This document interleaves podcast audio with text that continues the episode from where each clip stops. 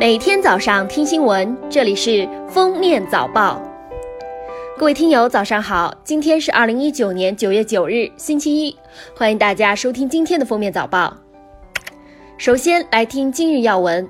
记者从庆祝新中国成立七十周年活动新闻中心获悉。九月七日二十三时至八日凌晨，北京天安门地区举行了国庆七十周年庆祝活动首次联合演练，约九万人参加演练及现场保障工作。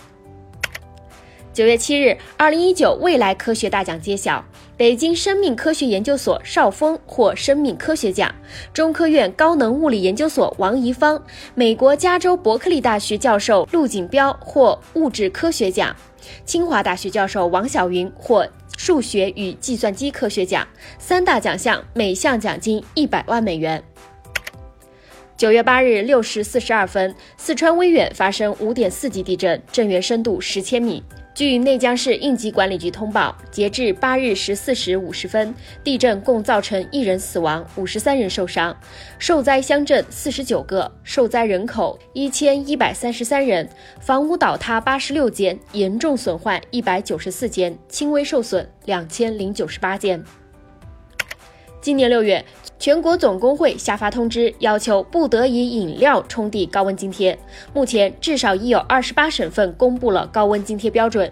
如按月计算，上海、江苏、浙江、江西这四个省市的津贴最高；如按天计算，天津的发放标准最高，为每人三十二元每天。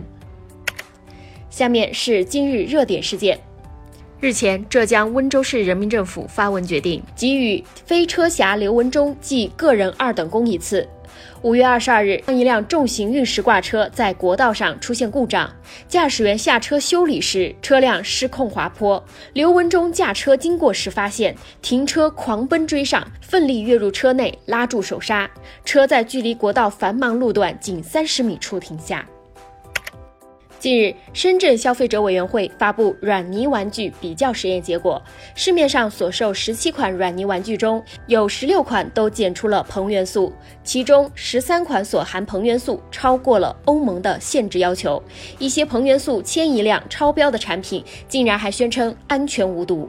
已知研究表明，婴儿摄入二到五克硼砂即可导致死亡。近日，一张截图在朋友圈流传，那首著名的儿童歌曲《一分钱》被改成了一元钱，引发争议。记者采访了原作曲家潘振声的女儿，她说这首歌写的是孩子天真无邪，和物价飞涨没有什么关系。不少音乐创作者都表达称，影响了几代人的经典不宜去改动它，这是对文化传统的一种尊重。也有网友认为与时俱进，无可厚非。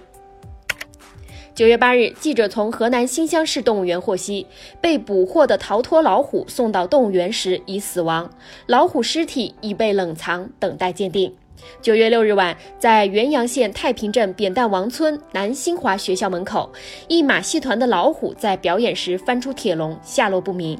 九月七日，警方通过麻醉手段将脱逃的老虎擒获。近日，深圳一女子身体不适就医，医生介绍，女子吃了泡发三天左右的木耳，剧烈腹泻，被诊断为食物中毒，体内多器官衰竭，肝功能受损严重，经肝移植手术，女子已脱离危险。医生提醒，黑木耳不要泡发过久，会产生有毒细菌。一群人 K 歌后吃宵夜，餐后竟集体飞单离开。眼看老板夫妻先后追来，其中一男子逃脱时摔伤，将餐馆老板告上法庭，索赔四万元。日前，湖北省襄阳市樊城区法院披露，此案经一审、二审，最终认定餐厅老板不该赔。最后来听国际要闻。印度第二个月球探测器“月船二号”着陆器七日凌晨尝试在月球南极软着陆时，突然失去联系。围绕着陆器现状以及此次任务是否失败等外界普遍关心的问题，印度官方仍未给出确切说法。日本政府人士九月六日说，日方已经决定拒绝韩国以续签军事情报保护协定换取取消对韩出口管制的提议。